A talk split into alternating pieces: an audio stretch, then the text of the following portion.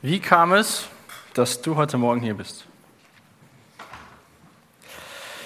Diese Frage oder dieser Anfangssatz steht ähm, über dem heutigen Predigtext. Also nicht, wie kam es, dass du hier bist, sondern wie kam es das?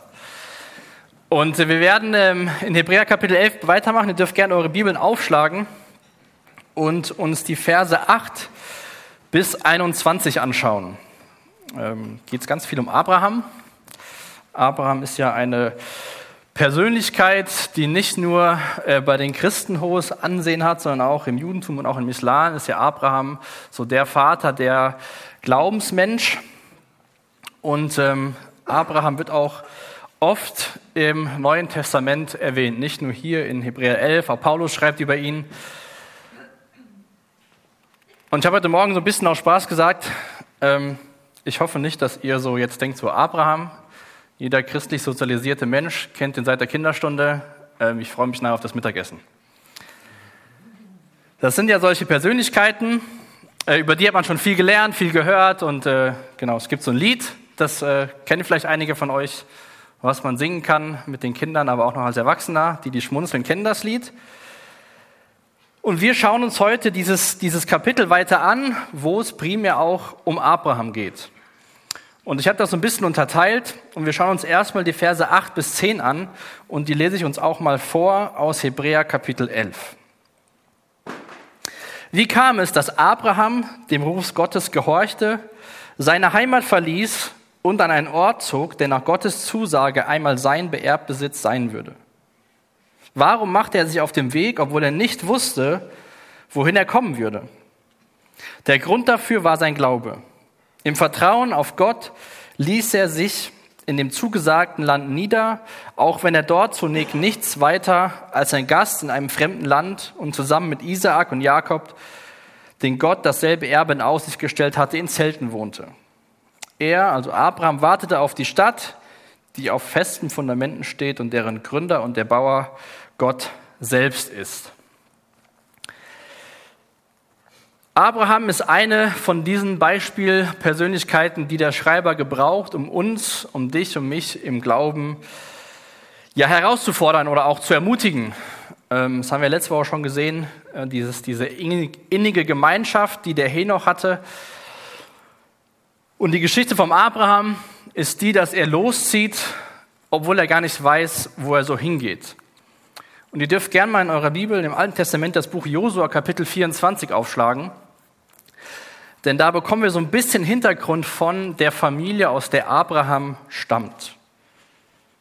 Ich weiß nicht, was deine ähm, Denkweise über Abraham oder Mose ist, so ob die so, die hatten es ja besser, die hatten mehr Vorsprung, die haben es geschafft, weil ähm, sie vielleicht aus ihrer Persönlichkeit heraus diese großartigen Dinge tun konnten. In Josua Kapitel 24, die Verse 2 und 3. Da steht, und Josua sprach zu dem ganzen Volk, so spricht der Herr, der Gott Israels. Jenseits des Stromes haben eure Väter vor Zeiten gewohnt, und zwar Terach, der Vater Abrahams, und der Vater Naos, und sie dienten anderen Göttern. Und ich nahm euren Vater Abraham von jenseits des Stromes und ließ ihn im Land Kanaan herziehen, und ich mehrte seine Nachkommen und gab ihm Isaak. So spricht der Herr. Da haben damals die Vorfahren von Abraham gelebt. Und das waren Menschen, die anderen Göttern gedient haben. Also Abraham hat jetzt nicht so, zumindest was Josua hier berichtet, die primäre Beispielsfamilie, die du dir vielleicht vorstellst, so christliche Eltern, Gemeinde, Kindergottesdienst, sondern Abraham kommt aus einer Familie, wo die Eltern Götzendienst betrieben haben, anderen Göttern gedient haben. Also kam Abraham aus einer ganz gewöhnlichen Familie. Jeder hat seine Stärken und Schwächen in seiner Familie. Charaktereigenzüge, die sind gut. Diese waren nicht gut, dass die anderen Göttern gedient haben. Und Gott hat Abraham gerufen, aus dieser Familie heraus, aus diesem Land heraus, ihm nachzufolgen. Mir hilft das immer so ein bisschen, ich sag mal so, die biblischen Persönlichkeiten so ein bisschen auf mein Level zu bringen, ähm, weil es waren Menschen wie du und ich, die Gott gebraucht hat. Und ich glaube auch, dass wie Abraham im Glauben diesen Schritt gegangen ist, dass er losgezogen ist, diese großartige Geschichte ähm, aus dem ersten Buch der Bibel, können auch du und ich heutzutage großartige Dinge tun, wenn wir auf Gottes Reden hören. Gottes Gnade ist ja nicht damals besser gewesen als heute. Und ich glaube, geistlich gesehen haben wir gleiche Chancen, äh, was mit Gott zu erleben und im Glauben zu wandeln. Ganz egal, ob deine Familie, ob deine Eltern in die Gemeinde gegangen sind, ob du früh Gott kennengelernt hast, in welcher Kultur du lebst, in welchem Umfeld du lebst. Mit Jesus an deiner Seite kannst du auch heutzutage im Glauben leben. Und auch bei Jesus sehen wir sogar, dass es seine Familie hatte ihn ja für nicht normal bezeichnet, als er sozusagen im Glauben gelebt hatte. Und hier im Hebräerbrief lesen wir, dass, wie kam es dazu, dass Abraham dem Ruf Gottes gehorchte? Gott hat ihn gerufen, Gott hat gesagt, geh in ein fremdes Land, könnt ihr gerne nachlesen, 1. Äh, Mose Kapitel 12, wo das anfängt, wo Gott zu Abraham redet und sagt, zieh los, ich werde dir das Land zeigen. Abraham hatte die Wahl, entweder vertraue ich auf Gottes Verheißung, auf dieses Versprechen, oder ich tue es nicht. Und gerade dieses Kapitel 12 ist ja wie so eine Schlüsselstelle in der Geschichte äh, von Gottes Volk, weil ja da Abraham loszieht, um der Vater dieses Volkes Israel zu werden. Und natürlich hatte Abraham eine ganz, ganz wichtige Rolle eingenommen in ähm, ja, dem Plan Gottes mit dieser Menschheit und auch vor allem mit Gottes Plan für Israel, wie sie auch der Menschheit dienen sollten. Ganz am Anfang in der Bibel, im ersten Kapitel haben ja die Menschen, oder nicht im ersten Kapitel, in den ersten Kapitel, Kapitel 3, haben die Menschen ja Gottes Verheißung und Gottes Versprechen so ein bisschen in Frage sich stellen lassen von dem Teufel. Und war nicht treu oder gehorsam, sondern sie waren ungehorsam und dieser Ungehorsam von Adam und Eva führte dazu, dass sie aus dem Garten raus mussten, dass Sünde kam, dass Trennung kam und die ganzen Folgen, die dazu führten. Und durch das Leben von Abraham, durch diesen Glauben und dem Gehorsam, den er hatte, hat er vielen Menschen Segen gebracht. Und dieser Ruf hatte natürlich, erforderte einiges von Abraham. Sicherheit aufzugeben, Familie aufzugeben, das, was man, äh, den Besitz, den man hatte, aufzugeben und einfach loszuziehen. Und unterwegs, so sagt ja Gott, ihm werde ich dir zeigen, wo das Land ist. Gott wollte durch Abraham eine große Nation entstehen lassen.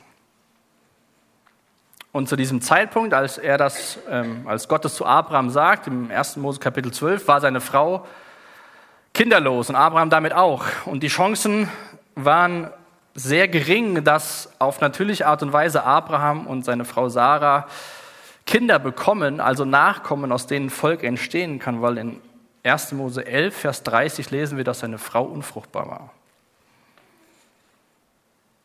Nun gut, Abraham folgt diesem Ruf durch seinen Glauben, diese Heimat zu verlassen. Und wir hatten letzte Woche in Vers 6 gelesen, ohne Glauben ist es unmöglich, Gott zu gefallen. Wer zu Gott kommen will, muss glauben, dass es ihn gibt und dass er die belohnt, die ihn aufrichtig suchen. Abraham hat geglaubt, dass Gott diesen Segen, den er ihm verspricht, dass Gott es erfüllen wird. Auf dieser Reise im Glauben in ein fremdes Land. Er vertraute Gott, dass das, was für ihn unmöglich ist, eine Nation entstehen zu lassen, dass Gott das schon irgendwie schafft. Und dein und mein Glaube an Gott oder generell Glaube hat, glaube ich, viel damit zu tun, an wen wir glauben. Und Abraham vertraute auf den Schöpfer des Universums und dieser hat sich vertrauenswürdig gezeigt in der Geschichte. Abraham hat dieses Land gefunden, er hat das Land zwar nicht selbst mehr, er hat da in Zelten gelebt, das lesen wir gleich noch, aber Gott hat sich an die Verheißungen gehalten. Und auch Vers 10, ich finde das so spannend, wie hier in den immer wieder so dieser Fokus auf das Zukünftige gelegt wird. Nicht auf Israel, sondern, Vers 10 steht hier, Abraham wartete auf die Stadt, die auf einem festen Fundament steht und deren Gründer und der Bauer Gott selbst ist. Damals hat schon Abraham auf diese ewige Stadt, auf diese, dieses neue Jerusalem gewartet und hat in Zelten gelebt. Und ich wünsche mir das für mich und für uns, dass wir immer wieder wissen, es kommt was, was viel besser ist. Dass wir Ausschau halten nach dieser Stadt, so wie Abraham, weil ich glaube, dass uns das bei unserer Motivation hier und heute im Glauben zu leben deutlich helfen kann. Wenn man weiß, der Urlaub steht nahe, fällt die Arbeit leichter, oder? Nur noch zwei Tage, nur noch ein Tag, letzter Tag vorm Urlaub, so ab mittags gut. Ich packe noch ein bisschen zusammen, unterhalte mich mit meinen Kollegen und dann geht's los. Wir erwarten einen wunderbaren Urlaub, der nie enden wird. Vielleicht hilft uns diese Motivation, die Abraham auch hatte, hier morgen früh, nächste Woche, dieses Leben im Glauben, wie das diese Menschen hier so vorbildlich gelebt haben, auch zu tun. Abraham war gehorsam auf das Rufen Gottes. Verse 11 und 12, das könnt ihr nachlesen im ersten Buch Mose Kapitel 17, 18 und auch dann später in Kapitel 21 aus dem ersten Buch Mose. Wie kam es, dass Abraham noch in einem Alter, in dem man eigentlich nicht mehr Vater werden kann, die Kraft erhielt mit seiner Frau Sarah, die selbst unfruchtbar war, ein Kind zu zeugen? Auch dafür war sein Glaube der Grund. Abraham war überzeugt, dass der, der ihm einen Sohn versprochen hatte, vertrauenswürdig ist. So stammt also von einem einzigen Mann, noch dazu von einem, dessen Zeugungskraft erloschen war, eine unermesslich große Nachkommenschaft ab so unzählbar wie die Sterne am Himmel und der Sand am Ufer des Meeres. Also wie kam es dazu? Der Grund dafür war sein Glaube. Lesen wir schon mal zum zweiten Mal als Begründung für diesen Auszug aus seinem bekannten Umfeld und für den Glauben an diesen Sohn, den Gott ihm versprochen hatte.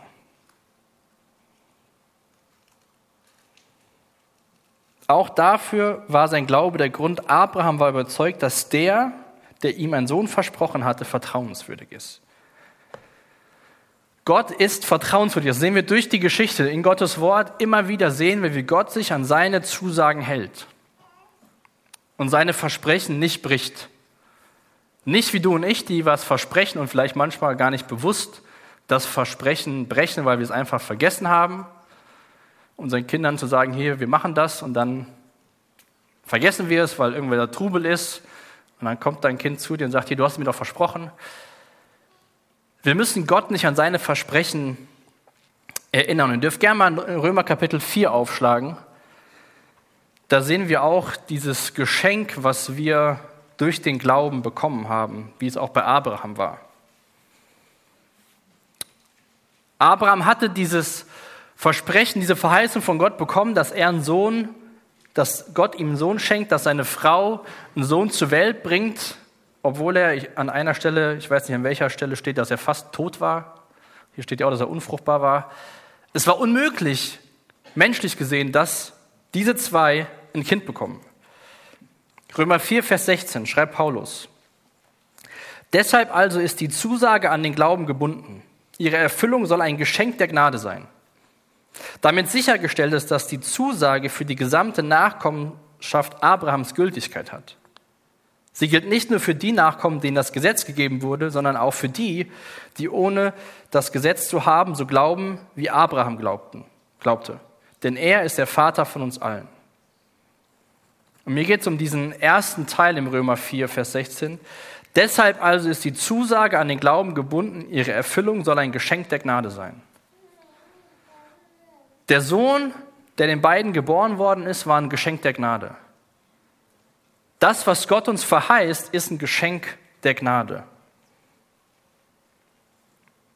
Wie gehst du ganz persönlich in deinem Leben mit Zusagen und Versprechen Gottes um?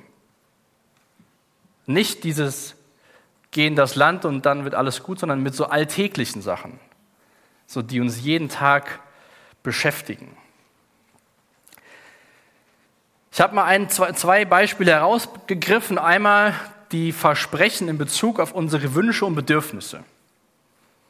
Da schreibt David im Psalm 23, der Herr ist mein Hirte, darum leide ich keinen Mangel.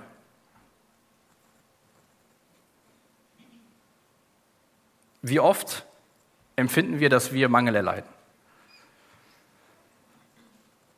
Gott ist mein Hirte, darum erleide ich keinen Mangel. Das sind so ganz kleine Sachen, die Gott in seinem Wort verheißt, uns verspricht, dass wir keinen Mangel erleiden werden. Und dann oft haben wir Probleme, wo wir Mangel erleben in unseren Augen, der nicht wirklich ein Mangel ist.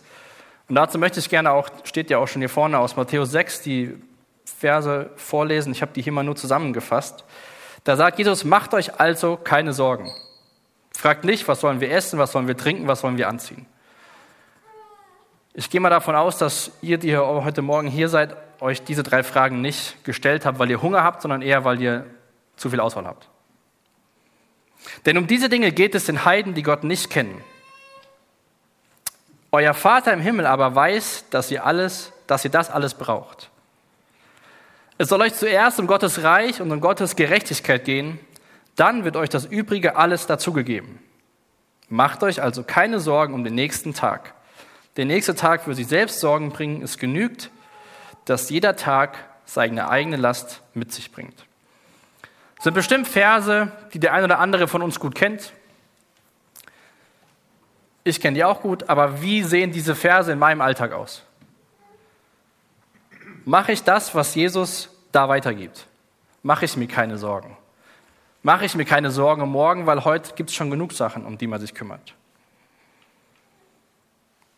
Also ich äh, schaffe das nicht, was hier steht. Ich mache mir öfters Sorgen um die Zukunft und so weiter und so fort.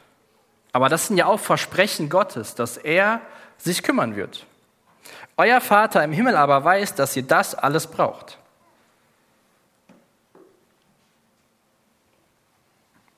Der Herr ist mein Hirte, ich erleide keinen Mangel.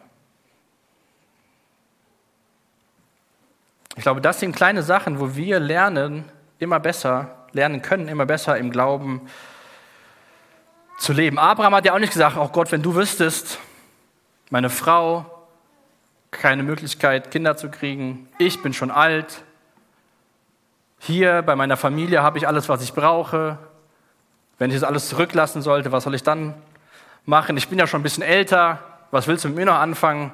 Such dir jemand anderen, der jünger ist.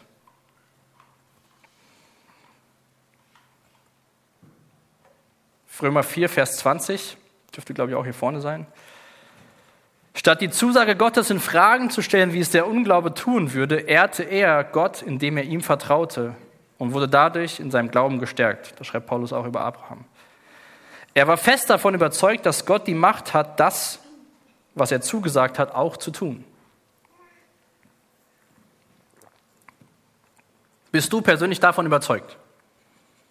So wie Abraham überzeugt war, dass Gott sich an seine Zusagen hält. Bist du davon überzeugt, Jesus kommt wieder und ich werde in Ewigkeit bei ihm sein? Bist du davon überzeugt, dass Gott sich um dich kümmert? Statt die Zusage, die Versprechen, die Verheißungen in Frage zu stellen, wie es der Unglaube tun würde, ehrte er Gott, indem er ihm vertraute. Gott zu vertrauen heißt, ihn zu ehren. Und es ist ein ganz einfacher Schritt eigentlich, Vertrauen zu lernen. Eine andere Sache, wo wir in der Schrift, im Jakobusbrief, Versprechen, Verheißungen bekommen von Gott in Bezug, in Bezug auf die Sünde. Vielleicht hast du Dinge in deinem Leben, wo du sagst, ja, das schaffe ich einfach nicht, das kriege ich nicht hin, das bin einfach ich, das ist ein Teil von mir. Du weißt theoretisch, was in Gottes Wort steht, wo, er, wo Gott sagt, das ist gut für dein Leben, aber du schaffst es irgendwie nicht umzusetzen, dann schaut man Jakobus Kapitel 4. Jakobus Kapitel 4, die Verse 7 bis 10 ist ein Buch neben dem Hebräer Richtung rechts. Jakobus schreibt da, Ordnet euch daher Gott unter und dem Teufel widersteht. Dann wird er von euch ablassen und fliehen. Sucht die Nähe Gottes, dann wird er euch nahe sein. Wascht die Schuld von euren Händen, ihr Sünder, reinigt eure Herzen, ihr Unentschlossenen, klagt über euren Zustand, trauert und weint. Aus eurem Lachen muss Traurigkeit werden, aus eurer Freude Bestürzung und Scham. Beugt euch vor dem Herrn, dann wird er euch erhöhen.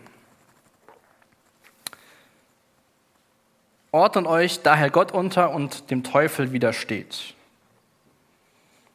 Was machen wir Menschen meist, oftmals, nicht meistens, hier und da? Wir haben irgendwas gemacht und dann laufen wir erstmal weg von Gott. Was haben Abraham, äh, Abraham, was haben Adam und Eva gemacht? Sind weggelaufen. Was schreibt Jakobus hier? Sucht die Nähe Gottes, dann wird er euch nahe sein. Reinigt eure Herzen, klagt, trauert, weint, beugt euch vor dem Herrn, dann wird er euch erhöhen. So Sachen sind Glaube ganz praktisch. Nicht wegzulaufen, wenn du wieder was gemacht hast, was du eigentlich nicht willst, sondern zu Gott zu laufen, klagen, trauern und sich von Gott wieder Vergebung zusprechen zu lassen und nicht das, was wir Menschen machen, weg von Gott zu laufen.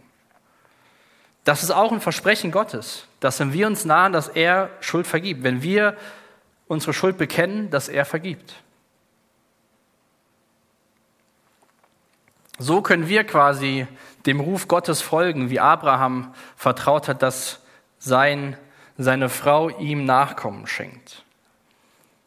Und jetzt in den Versen 13 bis 16 macht der Schreiber nochmal so eine kurze Pause, bevor es gleich mit Abraham weitergeht und greift wieder diese himmlische Hoffnung auf, die die Menschen hatten, die aber du und ich auch haben können. Hebräer 11 ab Vers 13. Sie alle, von denen wir jetzt gesprochen haben, haben Gott bis zu ihrem Tod vertraut, obwohl er das, was er ihnen zugesagt hatte, dann noch nicht eingetroffen war. Sie erblickten es nur aus der Ferne, aber sie sahen die Erfüllung voller Freude entgegen, denn sie wartet, waren auf dieser Erde nur Gäste und sprachen das auch offen aus. Wenn sich aber jemand als Fremder und als Gast bezeichnet, gibt er damit zu verstehen, dass er nach einer Heimat Ausschau hält. Hätten unsere Vorväter dabei das, an das Land gedacht, aus dem sie gekommen waren, so hätten sie ja genügend Zeit gehabt, dorthin zurückzukehren. Nein, sie sehnten sich nach etwas Besserem nach einer Heimat im Himmel. Daher schämt sich Gott auch nicht, ihr Gott genannt zu werden. Und schließlich hat er im Himmel tatsächlich eine Stadt für sie erbaut. Das war die Hoffnung damals und das ist die Hoffnung heute. Abraham hat mit seinen Söhnen in Zelten gelebt, als sie in dem Land da waren, weil sie waren nur Gäste. Oftmals leben wir so sehr in dem, was wir sehen und so wenig in dem, auf das, was kommt und was wir nicht sehen. Wir leben in Zelten im Urlaub und zu Hause in festen Häusern. Der Samstag dient dazu, dass es weiter gut vorwärts geht. Und ich sage nicht, ihr sollt eure Häuser vernachlässigen und alles runterkommen lassen, aber wie sind unsere Gedanken? Sind wir auf der Reise sprichwörtlich in Zelten und erwarten die himmlische Stadt, die so schön sein wird, die sich wahrscheinlich keiner vorstellen kann. Bezeichnest du dich als Fremder und Gast auf dieser Erde?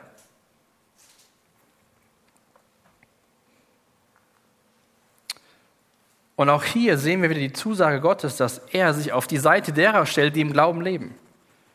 Nein, sie sehnten sich nach etwas Besserem, nach einer Heimat im Himmel. Daher schämt sich Gott auch nicht, ihr Gott genannt zu werden.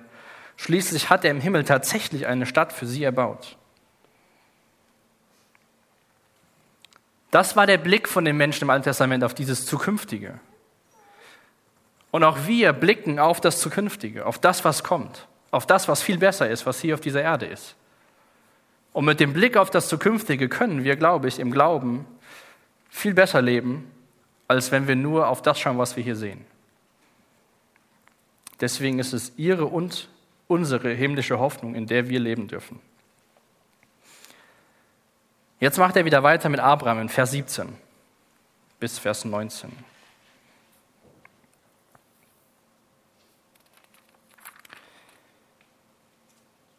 Um noch einmal auf Abraham zurückzukommen. Abraham brachte seinen Sohn Isaak als Opfer dar, wie Gott es, um ihm auf die Probe zu stellen, von ihm forderte. Aber hatten die, denn die Zusagen, die Gott ihm gemacht hatte, nicht alle mit Isaak zu tun? Hatte Gott nicht zu ihm gesagt, durch Isaak gebe ich dir Nachkommenschaft, die ich dir versprochen habe? Wie kam es dann, dass Abraham trotzdem bereit war, ihn, seinen einzigen Sohn, zu opfern? Der Grund dafür war sein Glaube. Abraham war überzeugt, dass Gott sogar die Macht hat, Tote aufzuerwecken. Und bildlich gesprochen hat er seinen Sohn ja auch vom Tod zurückbekommen.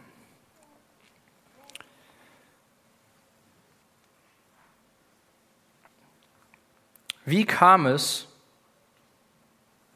dazu, dass Abraham bereit war, auf Gott zu gehorchen? Wie kam es, dass Abraham bereit war, diesen Sohn zu opfern, den Gott ihm versprochen hatte?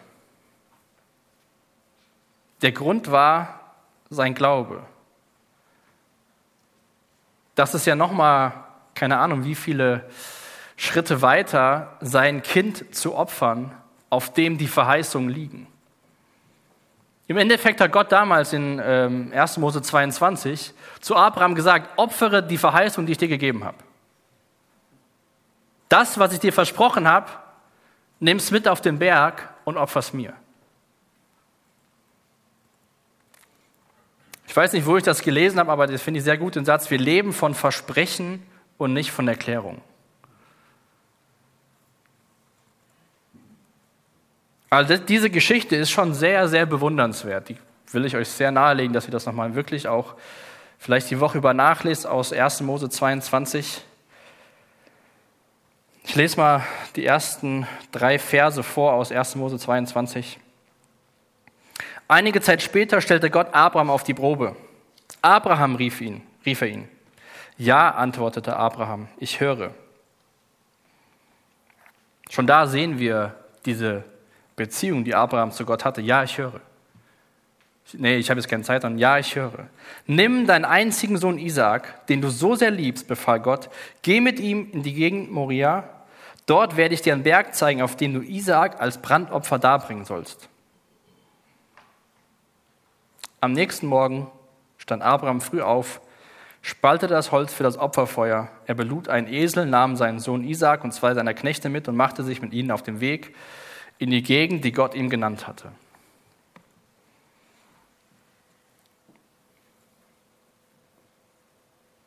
Die, die von euch Kinder haben, Gott sagt zu Abraham, nimm deinen Sohn und gib ihn mir.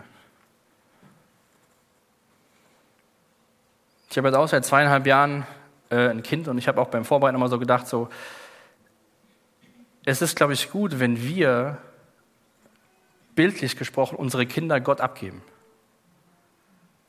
Dass wir für sie beten, das sehen wir auch nachher, Vers 20 und 21, wie Isaac und Jakob die zukünftigen Generationen segnen, für sie beten. Das war das Versprechen Gottes an Abraham, dieser Sohn. Nachkommen so viel wie Sterne am Himmel sind, unzählbare Schar.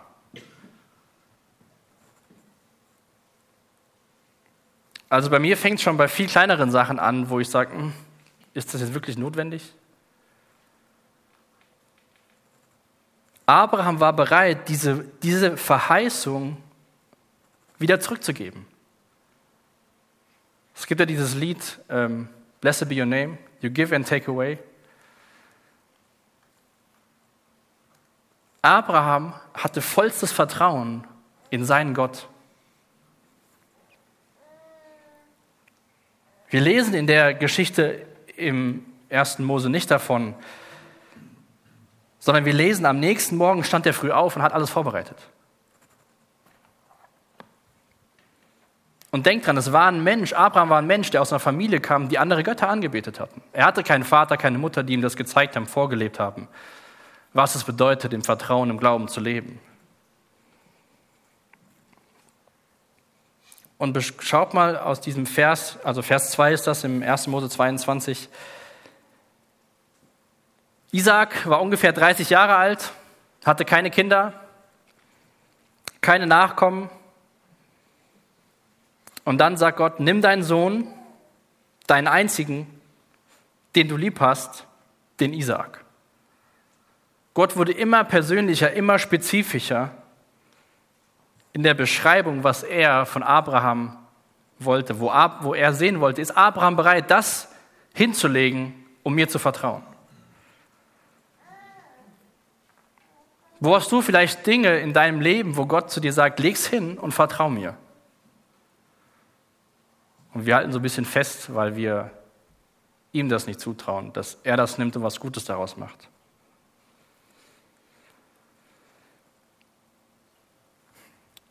Abraham hat vor diesem Kapitel 22 im 1. Mose natürlich Dinge mit Gott erlebt. Er ist losgezogen im Vertrauen. Ab, ab Kapitel 12 geht diese Geschichte los. Es war jetzt nicht so das Erste, was Gott ihm gesagt hat, hier, gib mir mal den Isaak. Abraham hat Schritte im Glauben gemacht und unterwegs war auch nicht alles gut. Abraham war der gleiche Mensch, der bereit war, seinen Sohn zu opfern und dann lügt, dass seine Frau seine Schwester ist, weil er Angst um, seine, um sein Leben hatte. Also da gab es auch Höhen und Tiefen. Aber ich glaube, der Schreiber im Hebräer will uns ermutigen zu sehen, was möglich ist, wenn wir glauben. Nicht, was nicht möglich ist, wenn wir versagen. Und wenn wir dann in, im, ersten, im 1. Mose 22 ähm, weiterlesen in Vers 5, sagte Abraham zu seinen Knechten, bleibt hier mit dem Esel, ich gehe mit dem Jungen dort hinauf, um Gott anzubeten. Danach kommen wir wieder zu euch zurück. Und das ist so das erste Mal in der Bibel, dass das Wort Anbetung gebraucht wird. Niederknien, anbeten. Abraham war bereit, Gott ein Opfer zu bringen.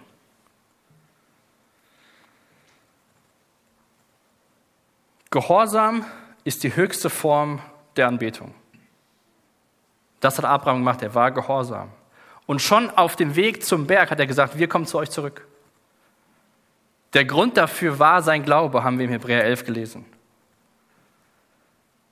Er hat Gott alles zugetraut, wo alle sagen würden, was machst du denn mit deinem Sohn da? Das ist doch die Verheißung, das ist doch, das ist doch der Nachkomme. Da musst du doch persönliche Security haben, ihn bewachen, dass ja nichts passiert, bis er eine Frau gefunden hat und bis er Kinder hat. Ich meine, das ist nicht Teil von diesem Text, aber auch in Isaak sieht man ein wunderbares Bild von Jesus Christus, der sich dem Willen seines Vaters unterordnet. Ich meine, als 30-jähriger junger Mann mit seinem Vater da auf dem Weg hätte er wahrscheinlich die Kraft gehabt, sich da ein bisschen mit ihm auseinanderzusetzen und zu sagen, nee, nee, nee, lass mal. Das ging ja so weit, bis dass Abraham das, das Messer in der Hand hatte und kurz davor war, wo Gott sagt, stopp. Jetzt habe ich gesehen, dass du mir vertraust. Ich habe euch ein Zitat mitgebracht. Leider habe ich nicht herausgefunden, wer der Autor ist. Aber ich finde das sehr hilfreich. Leser, während du den Mann bewunderst, vergiss nicht den Gott, der ihn so groß, so gut und so nützlich gemacht hat. Auch Abraham hatte nichts anderes als das, was er empfangen hatte, und zwar von der Barmherzigkeit Gottes. Er war ein Arbeiter mit Gott und empfing dieselbe Gnade nicht und, die, und empfing deshalb die Gnade Gottes nicht umsonst. Er war ein Segen für alle Völker, auch für uns. Ich möchte dich ermutigen, in unser tägliches Leben zurückzukehren. Glaubt, liebt, gehorcht und geht einen Schritt nach dem anderen. Auch hier geht es nicht um Abraham, sondern es geht darum, um den, dem Abraham vertraut hat, um Jesus Christus, um Gott, um den Schöpfer des Universums. Und ziemlich sicher sagt Gott nicht zu jedem von uns, verlass deine Familie, verlass dein Land, lass alles hinter dir zurück. Aber wenn er es tut, sollten wir ihm entschlossen folgen. Dem reichen Jüngling hat Jesus gesagt, verkauf alles, was du hast und folge mir nach. Das war zu viel für den. Der hat sich umgedreht und ist gegangen. Wo gibt es Dinge, die du zurücklassen sollst? Das Gute ist, ich bin ja nicht Gott, sondern ich bin nur jemand, der hier vorne steht. Du darfst auf Gottes Stimme hören und dann mit ihm diskutieren, ob er das wirklich gesagt hat oder nicht. Und dann darum bitten und ringen, dass Gott dir den Glauben schenkt. Als Jesu Nachfolger sollten wir dazu bereit sein, das zurückzulassen, zu dem er uns auffordert. Und das können wir von Abraham lernen, dass er nichts zurückgehalten hat. Auch nicht seinen einzigen Sohn, den er so lieb hat. Und das habe ich eben vorgelesen, Vers 6 in Hebräer 11. Gott wird die belohnen, die ihn aufrichtig suchen.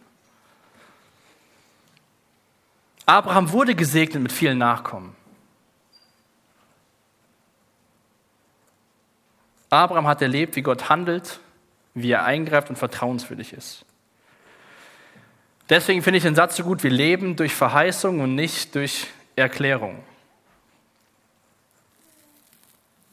Wenn Abraham auf Erklärung gewartet hätte, wie funktioniert das alles, dass mein Sohn wiederkommt, er ist losgezogen im Vertrauen darauf, dass sie gemeinsam zurückkommen. Und dann, wenn wir die Geschichte von Abraham und Isaak in 1. Äh, Mose 22 weiterlesen, sehen wir auch, dass Abraham diesem Berg den Namen gibt, der Herr sieht. Also Abraham benennt diesen Ort nach der Herr sieht, der Herr greift ein. Nachdem dann das Widder da war und sie das opfern konnten. Wir Menschen hätten ja sagen können, du hättest den Berg ja auch nennen können, der Berg der Prüfung, der Berg der Verzweiflung, der Berg des Gehorsams, der Berg des Mutes. Das wären ja alles Begriffe gewesen, die auf Abraham abzielen. Auf seinen Glauben, auf seinen Mut, auf seine Verzweiflung, auf sein Gehorsam. Abraham nannte diesen Ort, der Gott, der Herr sieht, der Herr versorgt. Abraham schenkt Gott die Ehre und nicht sich selbst für das, was er getan hat. Und diesen Berg der Versorgung, wo Gott sieht, den gibt es immer noch. Den gab es vor 2000 Jahren auf Golgatha, wo auch der Vater seinen Sohn geopfert hat. Wo es keinen kein Ersatz mehr gab sondern wo diese Geschichte aus dem Alten Testament quasi wieder aufgegriffen wird und sich das erfüllt, was verheißen worden ist, dass Gott den Retter schickt.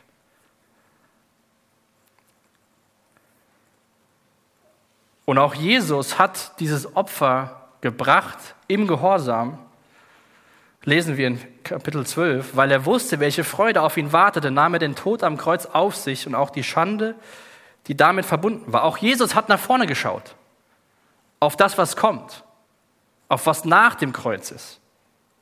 Auch Jesus war gehorsam, hat sich dem Willen des Vaters gebeugt, mit dem Blick nach vorne. Immer mit dem Blick wieder auf das, was kommt. Und dann in den letzten beiden Versen aus unserem Predigtext, Verse 20 und 21, lesen wir, wie kam es, dass Isaac, als er seine beiden Söhne Jakob und Esau segnete, Dinge aussprach, die noch in ferner Zukunft lagen. Der Grund dafür war sein Glaube. Wie kam es, dass Jakob auf seinem Sterbebett die beiden Söhne Josef segnete, und zwar jeden auf eine besondere Weise? Der Grund dafür war sein Glaube. Er segnete, ihm, er segnete sie im Vertrauen auf Gott, den er über den Griff seines Wandels stabgebeugt anbetete. Isaak und Jakob sehen auch das Zukünftige im Glauben. Auch sie vertrauen auf die Verheißung Gottes. Und wenn wir nächste, übernächste Woche weitermachen, sehen wir auch, wie daraus das, durch Josef dann das Volk Israel entstanden ist. Wir haben heute Morgen das auch äh, mitbekommen, auch dafür gebetet, was jetzt da wieder los ist in dem Land. Auch die beiden haben die zukünftigen Generationen gesegnet. Die Dinge, die ihnen gesagt worden sind, aber die sie noch nicht gesehen, selbst gesehen haben. Und wie gesagt, wie kann das aussehen, dass du, dass ich, dass wir als Gemeinde die nächste Generation sehen und segnen können? Und nicht nur gucken, wie geht es mir gut, sondern wie können wir die Nächsten? Könnt gerne mal freitagsabends kommen, könnt helfen, könnt beten. Wenn ihr zu Hause seid, freitagsabends, ist schon mal eine wunderbare Sache. Könnt für den Kindergottesdienst beten, für die Pfadfinderarbeit, die jetzt anfängt. Wie können wir die nächste Generation segnen?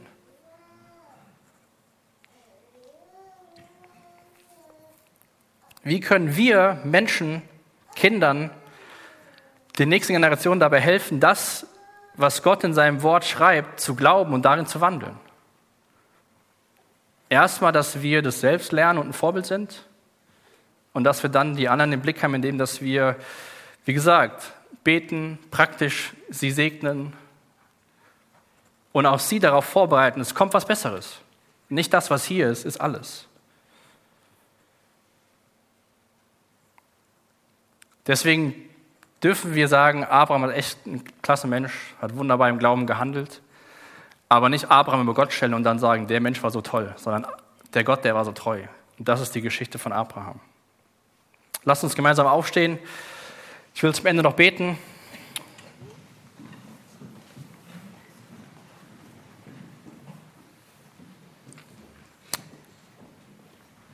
Vater, danke für die Geschichte, die du mit uns Menschen schreibst. Danke, dass es schon auf den ersten Seiten der Bibel anfängt, dass du dich nach uns ausstreckst. Danke, dass du Menschen gebrauchst und danke, dass du Menschen dazu befähigt hast, dir zu vertrauen. Danke, dass es ein Geschenk der Gnade ist, dir zu glauben. Und ich bitte dich für jeden Einzelnen von uns, dass wir das lernen, dir zu vertrauen, im Alltäglichen, in den kleinen Dingen, in diesen ähm, Tagesverheißungen aus deinem Wort dass wir uns keine Sorgen machen, dass wir mit unserer Schuld zu dir kommen, dass du uns nahe sein wirst.